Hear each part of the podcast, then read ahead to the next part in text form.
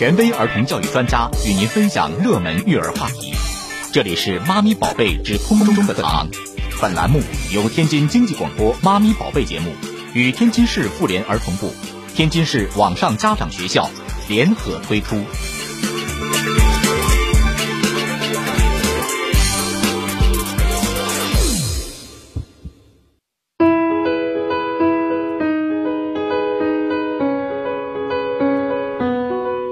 好，晚间的十九点零七分，这里是经济广播的妈咪宝贝节目，欢迎您的关注收听。周三是咱们的固定栏目空中课堂，咱们准时开讲。今天节目当中呢，特别邀请到了河西区教育中心德育研究室的主任，也是教育部国培专家邀请老师，带领咱们天津市河西区南湖小学的德育主任田杰。还有咱们的高级教师宋学琛走进直播间，和家长朋友来聊一聊如何与孩子实现有效沟通的这样的一个话题。那姚主任还有田主任、宋老师已经来到了直播间，欢迎大家，晚上好。阳光老师好，各位家长好。阳光老师好，各位家长好。阳光老师好，各位家长好。嗯。呃，今天直播间格外的热闹。一来是三位嘉宾，二来呢，我觉得三位我们都有一个共同的角色，就是母亲。所以今天这个话题呢，我觉得一方面我们是从家长的角度跟大家去分享，另一方面呢，姚主任也好，田主任也好，宋老师也好，都是有着丰富的呃这个教学经验的老师，天天跟孩子们打交道，应该说。嗯，对于孩子的这种了解程度，可能有的时候比家长更懂。所以今天呢，希望通过这堂课，让我们家长来了解一下，究竟如何与孩子实现有效的沟通。说到这有效沟通，呃，有的时候家长会觉得，家长说的话孩子不太买账，反而是在学校老师说的话，孩子就很听。这个，嗯，好像是不是这就是呃老师的沟通方式更有效呢？那这种，嗯。应该是有关的，应该是这样。好像从幼儿园就有这种感觉了。对对对对，很多家长都说孩子特别爱听老师的话，哎，这可能就是我们老师的向心力吧。是，而且呢，随着孩子年龄的增长，你会发现，原来呢，他小的时候，哎，去宝宝该洗手了，宝宝去洗手了。再大一点儿，宝宝洗手了，宝宝洗手，重要事情说三遍。三遍之后，孩子还在该干什么干什么，就发现好像你这个 沟通效果越来越差了啊。呃，所以家长特别希望能够掌握一门这个应该说是秘诀，就是怎么让孩子听话。其实也不是说绝对的听，就是一个有效的沟通。所以我们今天这个起了一个呃特别顺家长意的一句话，就是怎么能够一句顶十句，而不是你说十句了，好像 一句都没起作用，嗯。姚主任，您跟大家说说这个，嗯，这个有效沟通，什么是属于有效的沟通呢？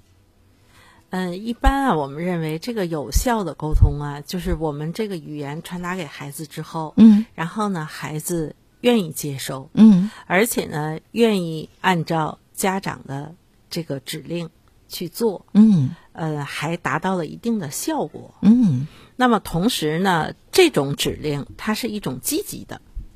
嗯，它是一种积极的，是一种向上的。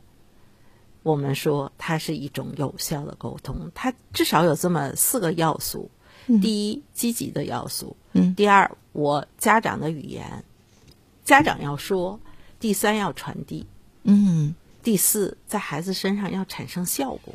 嗯，那这种沟通的，既然是沟通，我觉得有一个前提，是不是就是基于一种？平等的关系。是这样。哦，对这个沟通啊，它平等的关系，我觉得源于啊这个尊重。孩对孩子和父母之间的那种情感，嗯，彼此的那种信任和依赖，嗯，您看现在好多孩子实际上跟家长在一起，他有一种恐惧的心理，嗯，他是一种恐惧戒备，比如说我最近就。接触了两件事儿，嗯，第两件事儿啊，都是我觉得不愿意看到的，嗯。嗯，一所学校的一个孩子，嗯，用武力解决问题，然后呢打了另外一个孩子，结果面部出现了骨折，哦，还有也是这么一个这么巧，然后这个孩子也是。在学校被同学也打了，但是现在就出现了一个问题：他被同学打了之后，他不跟妈妈说，他不敢跟妈妈说实情。打人的孩子不敢说，被打的孩子也不敢说。嗯为什么呢？你看被打的孩子去跟妈妈说，妈妈说：“怎么就打你呢？”当然了，他心疼孩子，嗯他心疼孩子，他心疼孩子，他所采取的方式是指责。嗯你怎么就让人打呢？你怎么就这么窝囊呢？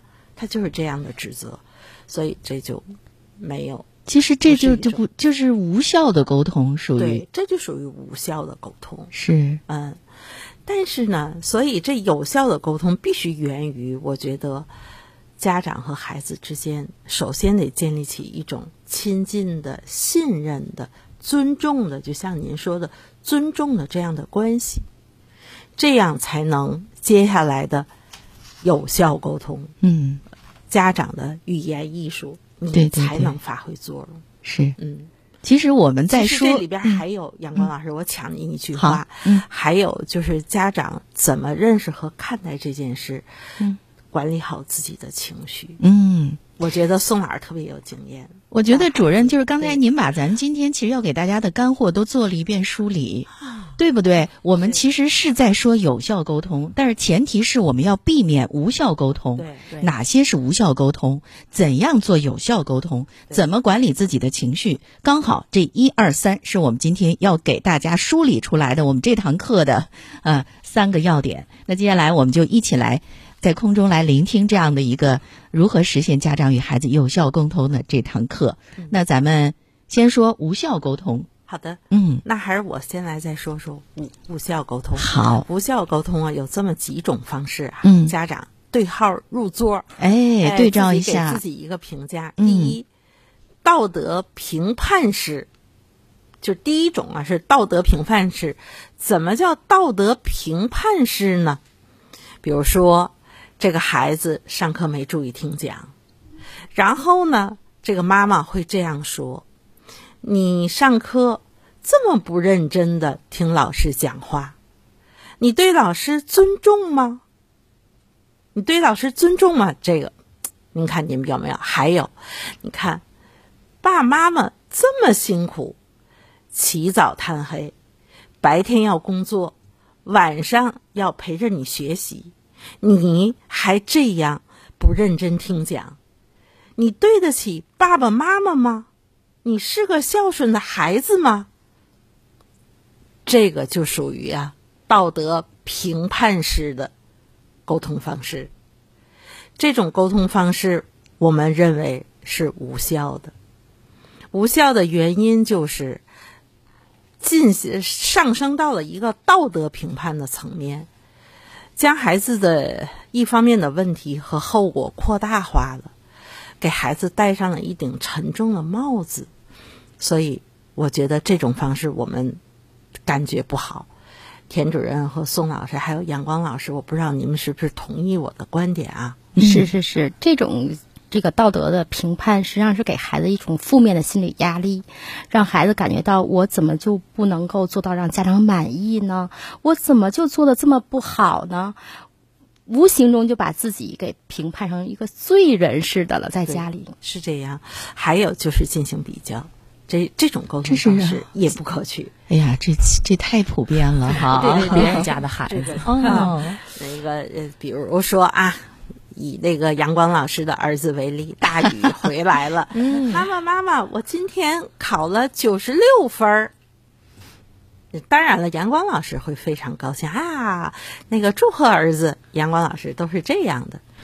但是，可能大多数家长不会像阳光老师这样，可能哦，马上那脸就不太好看了。谁谁谁考了多少分儿啊？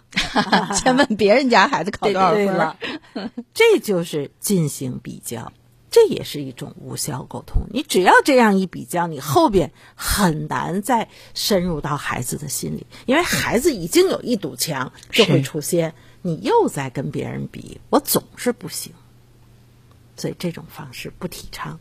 第三种回避责任，嗯第三种回回避责任，这回避责任啊，又有两种情况，一种情况啊就是家长回避自己的责任，这孩子比如说作业没写整齐，转天老师发现了，然后老师可能通知家长了，要关注一下孩子写作业的情况，对吧？因为毕竟有一个家校的结合，哎，家长呵生气了，你为什么不好好写作业？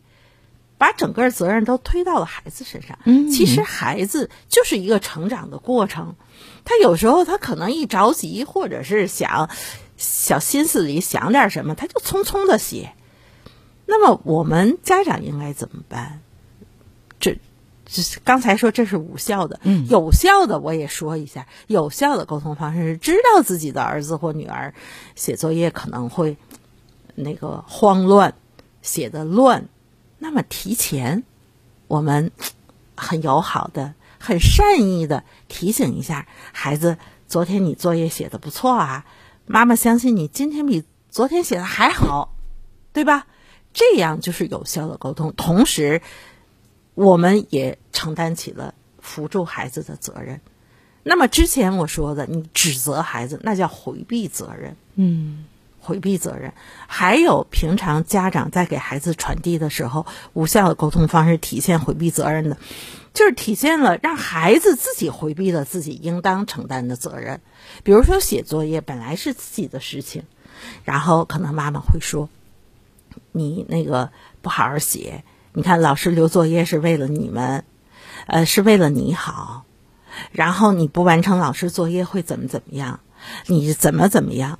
哎，孩子可能哦就想我要好好写作业，然后我要呃这个为了我的老师怎么怎么样。其实我们也不提倡这样去引导孩子，因为这样引导的结果是，实际上他努力学习，不是自身有一个正确的，比如说对学习的热爱。或者是我们认为就这样也会导致孩子可能不能长期持久的在学习这一方面坚持下去，嗯，因为他不是自己的内在动力，嗯，呃，我主要想谈谈这三种无效沟通方式，嗯，田主任和其实 再补充一下，嗯，看看还有没有啊，嗯。这个在沟通的时候呢，如果家长能够更加的客观的观察孩子的各方面情况，这样可能沟通起来更好一些。比如说，这个在发现孩子的问题的时候呢，不能就像姚主任刚才说的，不能说直接的去批评孩子，而是说，哎，我觉得你看到这道题抄写数字不对了，我认为你是太粗心了。这是妄加评论，没有经过观察。嗯站在孩子的角度去认真的观察这个问题，不要把问题扩大，把观察到的现象作为评价的依据，有理有据的去摆出事实，这样会让孩子从内心能够就接受起来。同时呢，我们家长的一些体会、一些感受，应该我觉从我的角度啊，我也是做做母亲的哈，有的时候我也是在摸爬滚打出来，感觉哈，这个语言啊，在表述自己的语言的时候，不能说我觉得怎么怎么样。孩子在跟你说了一件事情，比如说我们孩子跟我说我要周日跟同学一起出去玩儿去，那么我就说了，哎呀，我觉得周日你应该在家复习，再有男同学和女同学一起出去，这样好吗？这种沟通方式，我觉得就是对孩子就产生了一种不良的影响。如果我们换一种说法，观察以后再跟孩子去说，你们应该怎么怎么样，同学之间怎么去相处，怎么样去做更好，可能孩子就会很乐于接受这个建议。我觉得是这样的。嗯，您刚才说这，我就想到，就是最近黄晓明哈，就上了热搜嘛，就是因为名言名语嘛，就是我不要你觉得，我要我觉得。对对对对对对。那个主观意识非常强。嗯，宋老师，您来说说，因为我觉得就是呃刚才上节目之前，刚刚了解到宋老师也是两个宝宝的妈妈，对对对。大女儿上小学六年级对，呃，这个二宝两岁，对。啊、您要指挥两个孩子，要把他们这个搞定，那得非常讲究语言艺术和沟通技巧了，嗯是这样的，呃，那个刚才呀、这姚主任提到了三种无效沟通的方式，我也发现有一种，而且是我之前曾经犯过的错误，就是强逼孩子去按照我的要求去做，就是一种威胁式的沟通。威胁哇我想这也是我们很多家长经常碰触的这种沟通禁忌。那比如说孩子成绩不理想，呃，这个我们会说你这次成绩这么低，妈妈很失望很难过。这个我们来分析一下啊，这个孩子考得好不好，跟妈妈难过不难过这种心理感受有什么必然的联系吗？没有，那是因为妈妈在她的主观意识里面，她有一个需求，希望孩子成绩好，或许是因为她的这个面子尊严，或许是希望孩子能有一个就是能够掌控未来的这种资本啊，能够做出更好的选择。无论什么初衷、什么原因，都是妈妈自己主观的，我想让孩子怎么样。而不是孩子故意把这个成绩考得很差，来让妈妈生气难过。那么，这种妈妈的需求没有满足，才会有这种难过、失望的心理。如果我们这样跟孩子沟通的话，那等于就把责任全部推卸给了孩子。孩子这种幼小的心灵，他本来无心这样去，就是诚心气妈妈，让妈妈伤心，那么他的这种心理的压力会非常非常的大。那么这种沟通方式呢，有时候会在短期内会能有到有有一些效果，孩子也会因为让妈妈不难过而努力学习，但他毕竟不是孩子发自内心的主动的呃这种学习动机，呃，即使他好好学习，也不是为了学习，为了承担起自己的责任而努力学习，是为了不让妈妈丢脸而学习的。那么他本身根本就感受不到这种学习本身的乐趣。实际上，就是我们的这种威胁式的沟通，让孩子和在学习中享受的快乐，呃，无疑是呃这个拉远了。我举一个威胁式沟通的例子：哇你要不好好学，我就不要你了。哎呦，有这样的吧？这更严重。对对是呀，我现在觉得就是咱们但是说来觉得很可笑，但是它可能真真实实的就发生在我们日常的每天跟孩子说话的过程当中。这样。其实你看这么多的无效，其实你就是我们在说这些话的同时，你想让孩子听进去，但是当你这个话说去之后，孩子的内心的大门就对你关上了。对，是这样，就是说，如果你不能，还是回归到就是我们在讲共情，嗯嗯，同理心。你如果没有共情的话，你说任何大道理是听不进去的，是搁谁都进不去。是所以我们刚才举了很多反面的例子啊，这些无效沟通，家长朋友们对照一下自己平时有没有采纳过，有没有我们自己身上的影子。那说完了反面的，我们再正面引导，呃，什么是积极有效的沟通方式？嗯，我们这个是要学习的啊。刚才是我们提出批评的，这接下来是我们要认真学习的。是，其实我们在沟通的时候呢，呃，前面我们说过，可以客观的观察，对于孩子身上一些发生的事情，一些他所表达出来的东西，我们可以进行观察。比如说，我们在观察他不用心了，或者是什么情况下，我们可以有理有据的去帮助孩子指出不足，让孩子内心来能够接受。同时，家长尽量用语言来表达自己的感受，越具体越好，这样明确我们的要求，嗯，孩子可能更容易接受，更好的做到。您能给举个例子吗？比如说啊，我们往往会这样这样说：“我觉得怎样怎样。”嗯，这是发表观点的想法。嗯，其实孩子不不爱接受。嗯，你总觉得，就像咱们 刚才举例子啊，黄晓明的那个热搜那个哈，你总是你觉得，如果我们是这样说的，我的感受是怎样的？嗯那你的感受呢？啊，我你通过自己努力取得了进步，令我很欣慰。嗯这样来表达孩父母在需要得到满足时的感受，这样孩子可能更想哦，我这样做，家长就高兴了哈，我的这个做法是对的，这样越具体越好。同时呢，我们在这个表达的时候呢，还应该哈提出，就是在明确要求的时候是提出请求，嗯这样孩子更容易接受起来。所说，我们说一直在说咱们提出要求，要求孩子怎样怎样做。其实我们更提倡用请求这一一字之差哈，哇，让家长跟孩子说请求，那很多家长拉不下面子。这样就显出来孩子在我心目中的位置了。孩子自己就觉得 哦，我是妈妈爸爸心中的重点啊，他是跟我平等的，他要请求我做一些事情，而不是命令我去做一些事情，这样孩子更好接受。这样显示的是，嗯、孩子和家长之间是平等的。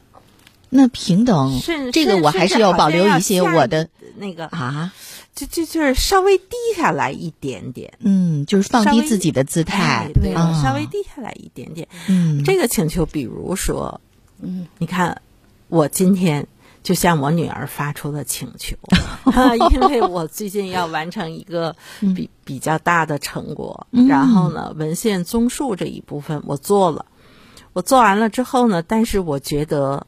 呃，在理论层面上，我感觉呃概括梳理的还不太完善，所以我就跟我女儿说：“我说能受累帮 妈妈看一眼吗？”哎我觉得这就是一种请求。哎呀，这个沟通对，是啊，是能不能啊，能受累，啊受累？哎，帮嗯妈妈帮看啊嗯，帮妈妈看一眼吗？妈还有个妈还疑问的，不是说你帮我弄这个是吧？不是啊，不是，不是，哦，对，这就叫请求。嗯，实际上，这种请求不是说低三下四，不是，嗯嗯嗯哎，就是对孩子的一种尊重。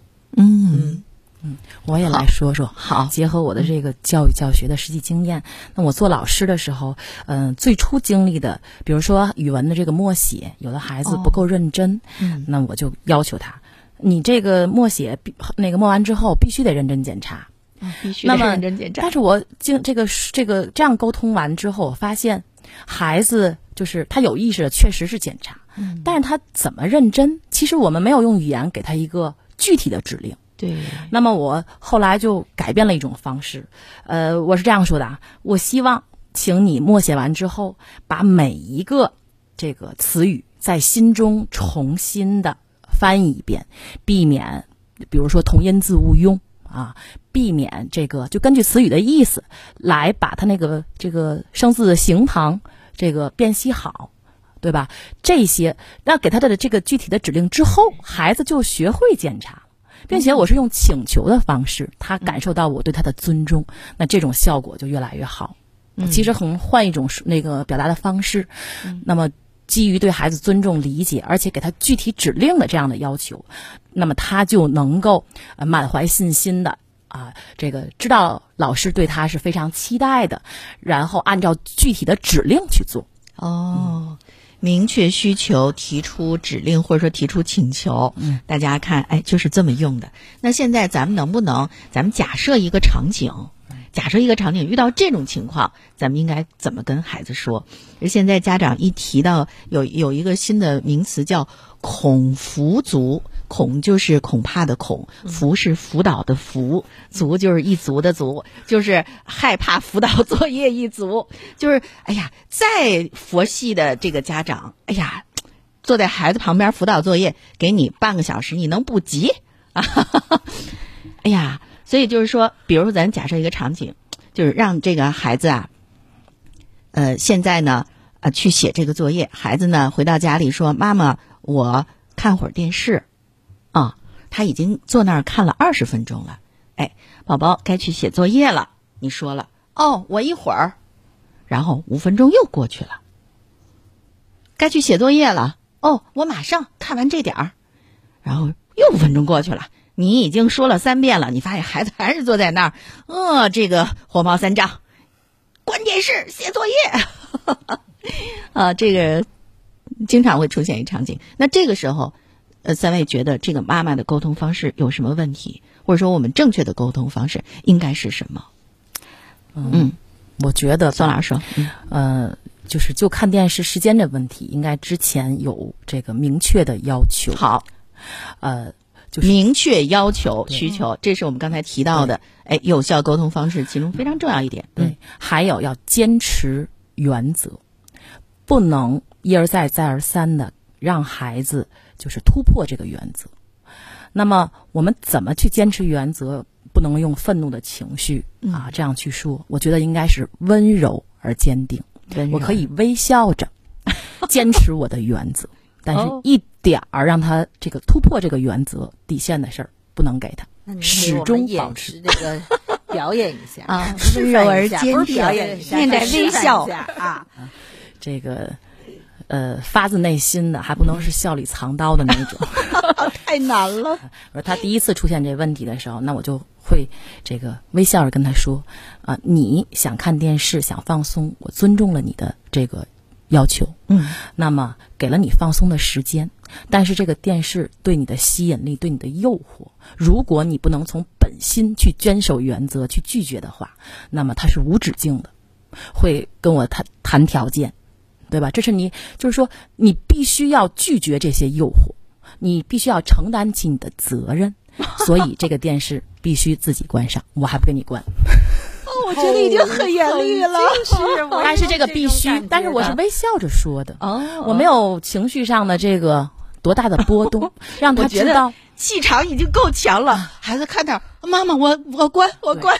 最终让他知道，你必须拒绝诱惑，这是你必须的。否则的话，生活中这么多诱惑，我们怎么去抵御这些诱惑的这些吸引力呢？孩子看电视，您跟他谈诱惑，您觉得他能懂吗？这得也得分年龄段吧。嗯，我觉得大孩子，嗯，他能懂。我觉得中年级以上的孩子，他都可以懂。好，这是宋老师方法。姚主任，我说一下 说我的方法吧。我的方法可能就是刚才阳光老师那个示范的，关键是写作业。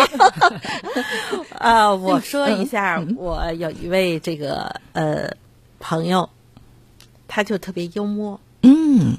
然后呢，他看他儿子没完没了的看电视，他就在旁边说：“我们家来了一条小赖皮狗。”嗯，然后那孩子看他一眼，他看一眼孩子，看一眼电视，孩子还想看。哎呀，这小赖皮狗正在做思想斗争。嗯，然后呢，这个孩子又看一眼电视，他又看一眼孩子，最后这小赖皮狗关上电视，就到自己的书房去写作业了。哎，所以我觉得我这个朋友的方式是挺很高级呀，非常幽默。对我们家来了一条小赖皮狗。哎，您看，在这其中，他跟就是刚才我示范的那位家长最根本的一个，就是他控制住了情绪，是的，没有这个情绪在里边，是吧？所以非常重要一点，一会儿我们来说是如何进行这个情绪的一个控制，避免暴力沟通。哈，好，在这个下一个重点来临之前，我们还是。来插播广告，广告回来我们继续聊。好的。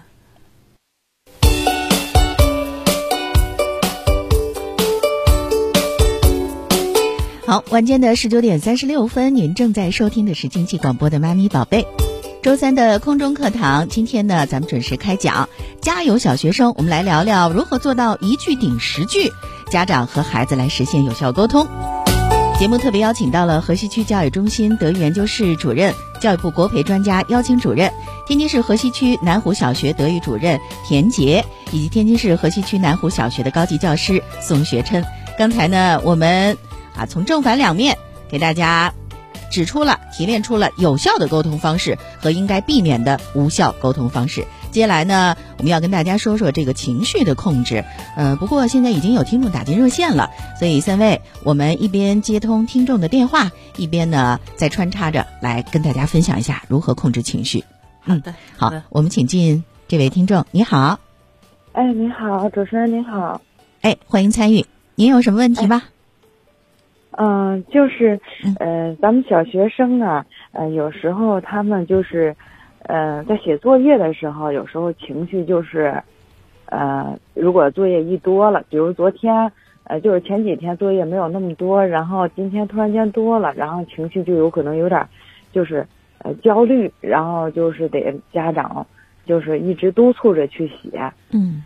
就是有时候就不知道怎么去办了，就不知道怎么去解决了。哦，是孩子焦虑，哎嘿嘿，家长不知道怎么来来帮助孩子缓解这个焦虑，或者说帮助他能够，呃，这个更好的来完成这个作业，是吧？嗯，对对对。好，您只有这一个问题吗？嗯，对，暂时有只有这么一个问题。孩子几岁了？呃，我们孩子九岁了，上三年级。嗯，好，那这个问题看看，这个问题嗯我、我先来。好啊，我先来。嗯，邀请主任帮您回答一下。是，嗯嗯，这这位妈妈您好啊，哎，您好，呃，您好，三年级的孩子作业比较多了，对吧？呃，就是说今天假如说突突然有太多啊，对，相对的减负，嗯啊，嗯对，呃，但是呢，他就是感觉今天作业多了，孩子情绪不好，您应该怎么办？是这么一个问题吧？嗯，是是这样吗？对对吧？对对对，哎，所以这还真是一个有效沟通的问题，啊是挺有代表性。对有效嗯沟通的问题。这样，您放下电话继续听节目好吗？啊，让杨主任帮您解答啊。嗯嗯，好好的，，呃，这个怎么办呢？呃，我觉得，呃，首先啊，肯定这位妈妈跟孩子是一个有一个比较良好的沟通的，对她能够，意识到这个问题，想到这个方法。哎，就像田主任刚才讲的，他观察了，嗯对吧？他了解到了，所以怎么办呢？其实这个问题挺好办的。嗯然后你就说：“哎呀，孩子，别着急，咱们看看到底有多少作业，然后咱们做个计划吧。先干哪一个，再干哪一个。嗯然后今天妈妈什么都不干了，妈妈也在这儿写作业。你写多长时间，妈妈就写多长时间。妈妈可以干自己的一些事，对吧？陪伴孩子，这样呢，创设一个哎那种大家都学习的这种氛围，孩子就不会觉得孤独了。我是这么一个建议。嗯嗯，在这沟通当中，千万就是别再去强化这个焦虑。哎，对啊是是不是？是是是啊，像您刚才说的，我觉得就特别好。哎，作业是有点多哈。嗯嗯对，先啊共情嘛，对对啊，呃，然后其实呃。紧紧急的事儿，或者说着急的事儿，我们呃就不不要着急的来说了，对是吧？哎啊对了，嗯所以没关系，咱们看看到底都有哪些作业，然后我们做个计划，嗯先做什么，再做什么，对，对吧？好，我特别想听听宋老师观点，因为宋老师家里有一个六年级的学霸的一个女儿。过奖了。嗯，我我就谈谈，比如说我呀，呃，从去年开始跟我女儿一起在背《论语》，嗯嗯、这二十篇，每天呢就根据这《论语》的篇幅，短的就是一则，然后长的好几百字的呢就分开来。我们在做这个计划的时候呢，她不是说特别接受，但是我给她讲通了这个，就是说，呃，接就是对这种中国传统文化啊、这种。它的传经典的传承的重要性，嗯、他还是很配合的。那么在这个过程中，对于文言文来说，对于孩子来说，真的是很困难。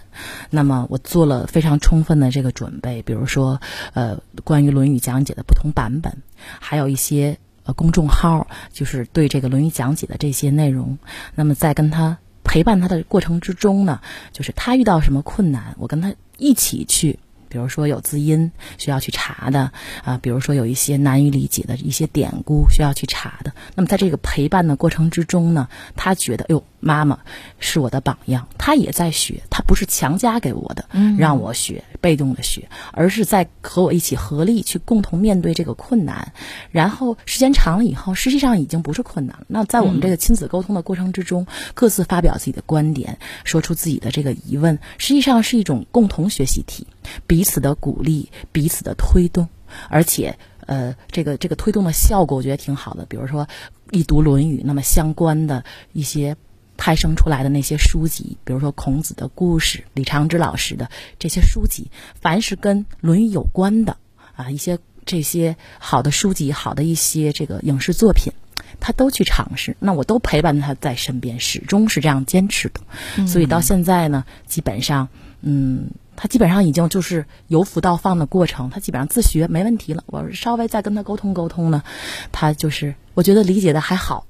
但是前期那个过程确实很艰辛、很漫长，必须要放下自己手里的这些工作。哎呀，我我太佩服您了！孩子五年级，在这个课业负担相对来说比前一段都要重的情况下，您还能又给他加了小灶读《论语》，而且孩子还能那么配合的来完成，呃，而而且现在已经变成了一一种内在的呃这个，哎呀，太佩服了哈！这个觉得有有机会还得单独让您讲一课，这是怎么做到的？我想让您女儿一块儿来，让她说说有一位语文老师的这个妈妈是一种什么样的感受哈。好，我们抓紧时间再来接幺四五九的电话。您好，喂，喂，打进幺四五九的听众，您好，您的电话接通了，喂，你好，哎，哎，是您的电话，嗯哎，欢迎参与。哎，你好，哎，我就想问一下，就是孩子他自觉性比较差，什么事都要家长去沟通、去提醒，他这个怎么能和他沟通好？嗯，您的孩子几年级啊、四年级男孩儿女孩儿？女孩儿，哦，您能举点例子吗？就是他什么事儿让让家长去沟通？是孩子让您沟沟通，还是您您主动去沟通的？比如安排好东西了，然后他比如他基本上就知道写作业，嗯，其他的安排的事情基本上不会干。谁安排的事情？就是比如我安排他做一些课外的题啊，哦 助教又来了，好吧？他基基本上就是、就是只局限在老师留的，然后自己没有自觉性，怎么会？哦，做您的题没有自觉性，您是这意思吗？啊，对对对，您听我们都笑了。哎呦，这问题来，咱哪位抓紧时间发表一下观点？嗯，我来说说吧。啊，我觉得孩子能够呃认真的完成老师布置的任务，就是已经我觉得挺优秀的了。就是您应该跟孩子沟通沟通，为什么他不愿意完成您的作业？比如说您布置的作业指向性不够强，他孩子可能会觉得我做了没用。这也有可能是他的原因，您沟通一下。那么他，您问问孩子需要什么，到底孩子在哪个领域，就是哪个学科哪儿不行，您跟孩子做一下这种学习的计划，让孩子自主去选择。我觉得把这个主动权交给孩子，他可能会乐于接受，比您强加给他会更好一些效果。我觉着啊，我觉着呀，这个孩子是可以理解的。嗯，是毕竟家长不是老师。对呀，您怎么还给孩子留作业呢？您有什么？我就是口儿有点重啊。您有什么资格给孩子留作业呀？孩子就是这么想的。对呀，对是不是？对，嗯，他觉得老师更专业，我觉得。今天没想到这位爸爸打进电话来被我们一通。其实真的要跟孩子产生共情。今天时间的关系，不能跟您深聊了。比如说，您看六年级的一个孩子，他怎么能够接受妈妈在课业之外还能够让他去每天背诵《论语》这件事情？这里边一定是有技巧的。你不能就是让他自觉的，您刚才说自觉性特别差，他自觉自愿的去完成一个家长每天在呃这这个作业之外又额外留的作业，这的确的确对孩子来说可能完成起来有点难度。你得。你就你你先要说服他，让他认同这件事情，然后他自觉的变成内在驱动的去做，那远比你你就是家长家长这一言堂你就要去做，这个要强得多。嗯，是是，确实宋老师他们家的小孩儿确实。那那那有几个宋老师吧？哎，没关系，回去呢，就是咱们今天的节目，建议您就是反复听一下前边的无效沟通和有效沟通，我们都反复的去吸收一下，我觉得对您会有帮助。虽然不是针对您这个孩子不完成您写的作业的问题，没有给您支出具体的招儿，但是我们的沟通方式只要有有所改变的话，呃，可能您会呃感觉呃跟孩子之间很多事情能够达成一个共识了。嗯，好吧。嗯，好的，好啊，那就这样啊。哇，时间的关系，话题不能再继续了。但是我估计很多家长今天这话题听完了，自己会琢磨琢磨哈，反思反思。这期节目还是建议大家重听，下载金云客户端，选择融媒当中广播，一周之内可以重听。好了，那今天我们的空中课堂就到这儿，非常感谢邀请主任、田杰主任，还有我们的这个宋学晨老师，干货满满的一堂课，非常受益。那今天就到这儿，再见，再见，阳光老师，谢谢您。再见。